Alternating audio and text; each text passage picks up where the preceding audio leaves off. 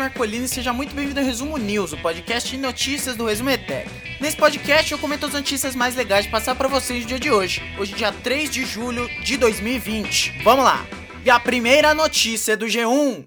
Bolsonaro sanciona com vetos lei que obriga o uso de máscaras em locais públicos pelo país. Para iniciar o resumo news desta sexta-feira, dia 3 de julho, Uh, o presidente Bolsonaro sancionou com alguns vetos a lei que obriga o uso de máscaras em espaços públicos, transportes públicos como táxis, carros de aplicativos tipo Uber, táxi, enfim, é, 99, esses negócios aí, é, ônibus, aeronaves e embarcações fretadas. Essa sanção foi publicada na madrugada da sexta-feira para hoje, ou melhor, na madrugada de quinta para sexta, para essa sexta-feira, dia 3, no Diário Oficial da União. Porém, o Bolsonaro vetou a obrigatoriedade no uso de máscaras em órgãos e entidades públicos e em estabelecimentos comerciais, industriais, templos religiosos e demais locais fechados em que haja reunião de pessoas. Então ele vetou a obrigatoriedade em, sei lá, igrejas, em é, lojas, só no, no, no, nos meios públicos ele aprovou, né? O presidente argumentou que o trecho incorre em possível violação de domicílio e os estabelecimentos também não serão obrigados a fornecer máscaras gratuitamente aos funcionários. Uh, o Bolsonaro também vetou o trecho que obrigava o poder público a fornecer máscaras à população vulnerável economicamente. O Bolsonaro também excluiu do texto principal a proposta do Congresso que agravava a punição para infratores reincidentes. Ou seja, se você foi pego sem máscara uma vez, sua multa é uma. Se for pego de novo, é outra. Ou então também é, punição para quem deixasse de usar máscara em ambiente fechado. E o projeto foi aprovado, esse aí que foi lá para a mão do Bolsonaro, ele tinha sido aprovado na Câmara dos Deputados no dia 9 de junho. E eu falei aqui no Resumo News. É, depois de, claro, ele votar, vo ele voltar, né, de ser votado no Senado com algumas mudanças.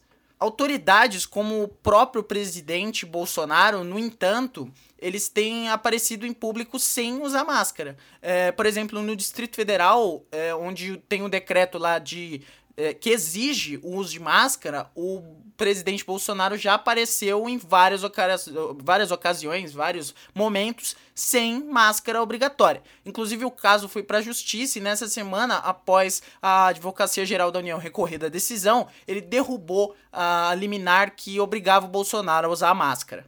Então, o Bolsonaro aí não satisfeito em é, não preservar a própria vida, ele também quer que as pessoas não preservem a própria vida aí. Imagina uma igreja sem obrigatoriedade de máscara, você ir já, já não devia ter aberto, mas enfim, imagina uma igreja com, com, sei lá, 200 pessoas, uma igreja que não seja muito grande, todo mundo sem máscara. E aí?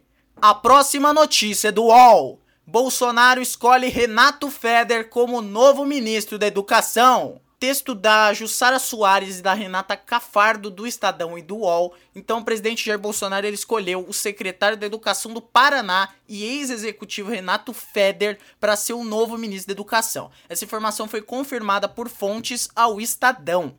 É, o Feder ele havia se reunido com Bolsonaro antes da escolha do Carlos Alberto Ecotelli, que pediu demissão é, depois daqueles problemas no currículo, e a expectativa é que o anúncio seja feito ainda hoje nessa sexta. Ainda não foi feito o anúncio antes do fechamento dessa edição do Resumo News, mas talvez até o final da noite ali é, ele seja anunciado como o novo ministro da Educação. É, na semana passada, o Bolsonaro, inclusive, havia ligado para o Feder para agradecer, mas né, é, teria preferido, tipo, alguém mais velho, por exemplo o Decotelli tem 70 anos e o Feder tem 42. É, então, é, o, pro Bolsonaro importaria essa questão de experiência, digamos assim. Aí tem algumas, algumas questões em relação ao Renato Feder. O primeiro é que o, o Bolsonaro ele estava evitando, estava preterindo o Feder, é, segundo fontes, porque ele tem uma relação muito íntima com o João Dória. O Renato Feder ele doou é, 120 mil reais à campanha do Tucano, o João Dória, para prefeito de São Paulo. E o Federer é secretário de Educação no Paraná e chegou a trabalhar na Secretaria Estadual de Educação de São Paulo.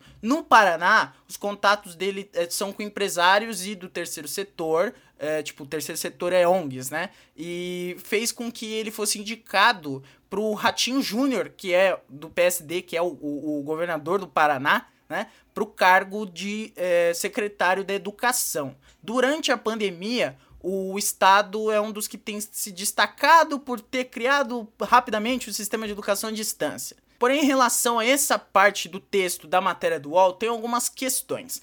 É, falando sobre o Renato Feder, uma matéria aqui do, do jornal Plural é, diz que, primeiramente, o Renato Feder é autor de um livro que defende, entre outras coisas, a privatização de todas as escolas e universidades do país, além da, pasme, a extinção do Ministério da Educação. Então, nesse momento, o novo ministro da Educação do Brasil é um cara que quer acabar com o Ministério da Educação e já escreveu um livro em 2007 falando sobre isso.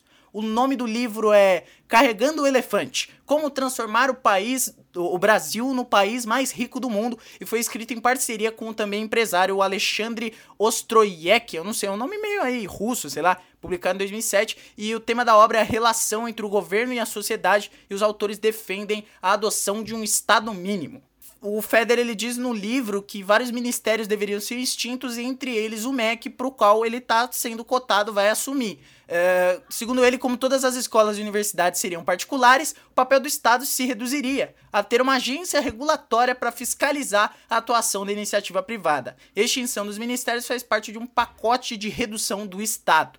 Algumas outras propostas do livro do Renato Feder e do Alexandre Ostroyskev, sei lá, é a privatização de todas as escolas de universidade, aí teria uma adoção de um sistema de vouchers educacionais, a privatização de todos os hospitais e postos de saúde, ou seja, cada um paga por, pelo seu próprio plano de saúde e a assistência social paga o que o de quem provar que não tem como financiar seu próprio plano. É, aí tem aqueles. Eu não vou entrar nesse mérito. eu me recuso, não vou entrar nesse mérito. Enfim, é acabar com o SUS, né? Enfim. É, abolição da Previdência Social. Então, quem já pagou recebe títulos de vida pública, é, blá blá blá blá blá blá. Eliminação de todos os encargos trabalhistas, redução dos ministérios para só 8, redução da Câmara de 513 deputados para no máximo 100, redução do número de municípios, privatização de todas as cadeias. Então dá para ver que o Renato Feder ele atende todos aí os requisitos do empresariado brasileiro. O liberalismo adora pessoas como Renato Feder. E eu acho que ele não vai correr os mesmos riscos, por exemplo, do Abraham Strauss e do Decotelli. E aí fica aí a questão: será que o Decotelli era realmente uma péssima opção? Porque eu não sei se o senhor é, Renato Feder é uma opção melhor que o Decotelli. Eu tenho minhas sérias dúvidas. É, enfim. A próxima notícia é do G1. Governo antecipa a reabertura de eventos, cinemas, teatros e academias em São Paulo para cidades na fase amarela. Então, o governo de São Paulo anunciou nessa sexta-feira, dia 3, a antecipação da autorização de abertura de teatros, cinemas, salas de espetáculo, academias e a realização de eventos culturais para regiões que já estejam na fase amarela daquele plano lá estadual de flexibilização, João Dória. É, serão permitidos, segundo a matéria do, G, do G1, apenas eventos com público sentado meu Deus. E a previsão é a de que a reabertura ocorra na capital paulista no dia 27 de julho, ou seja, daqui mais ou menos 23 dias, 3 semanas, né? Uh, quando o município apresentará a estabilidade de 4 semanas na fase, amarela, na fase amarela. Mas é importante dizer aí que essa estabilidade de 4 semanas é tipo morrendo 300 pessoas por dia. Será que isso é realmente estável? É, não, não era para causar preocupação? Vamos lá, abre aspas para a secretária do Desenvolvimento Econômico, a Patrícia Ellen. Lembrando que, para essa fase, esse setor, o funcionamento está previsto depois que a região tiver uma estabilidade de quatro semanas nessa fase amarela. Então não é funcionamento imediato a partir de segunda-feira, tem essa previsibilidade de quatro semanas. Então, aí, seguindo a matéria do G1, as entidades dos setores econômicos de eventos e atividades culturais, como por exemplo cinemas e teatros, ainda terão que elaborar o seu protocolo de funcionamento e ter o documento aprovado pela vigilância sanitária. No entanto, o governo de São Paulo estabeleceu algumas restrições. Quais que são? Vamos lá ocupação máxima, a ocupação máxima tem que ser de no máximo 40%, uso de máscara obrigatório, venda de ingressos exclusivamente online, os assentos devem ser marcados respeitando o distanciamento social, alimentos e bebidas não poderão ser consumidos nos estabelecimentos, adoção de protocolos específicos, funcionamento de até 6 horas por dia, no máximo 6 horas, e os eventos deverão controlar o acesso e o número de pessoas observando a lotação máxima. O Brasil ele tem cerca de 300 mil empreendimentos da área da cultura e, segundo entidades da cultura no Brasil, aproximadamente 40% dessas empresas, desses empreendimentos, estão no estado de São Paulo.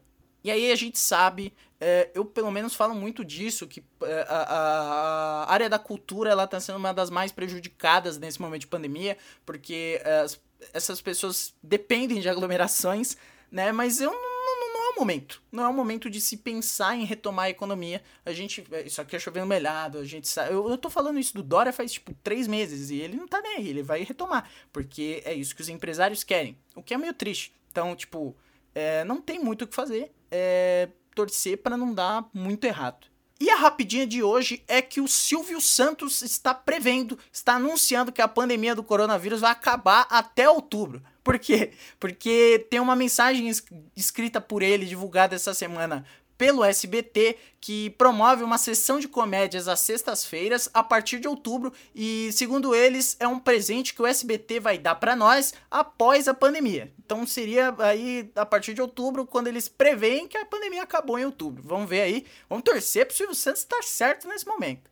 Bom, então é isso. Muito obrigado a você que acompanhou o episódio até aqui. Se você gostou, manda pros seus amigos, compartilha, porque a gente precisa do boca a boca para crescer. Uh, segue as redes sociais do Resumo News, do Resumo Etec, se você estiver escutando no YouTube, se inscreve aí, ativa o sininho. Uh, também não esquece de seguir o feed, assinar o feed desse podcast e do outro podcast da Família Resumo Etec Podcasts, o República dos Bananas. É isso. Hoje é sexta-feira, ou seja, amanhã não tem episódio, domingo não tem episódio, a gente volta na segunda-feira. Sextou, galera. Beijo pra vocês. Bom final final de semana. Tchau!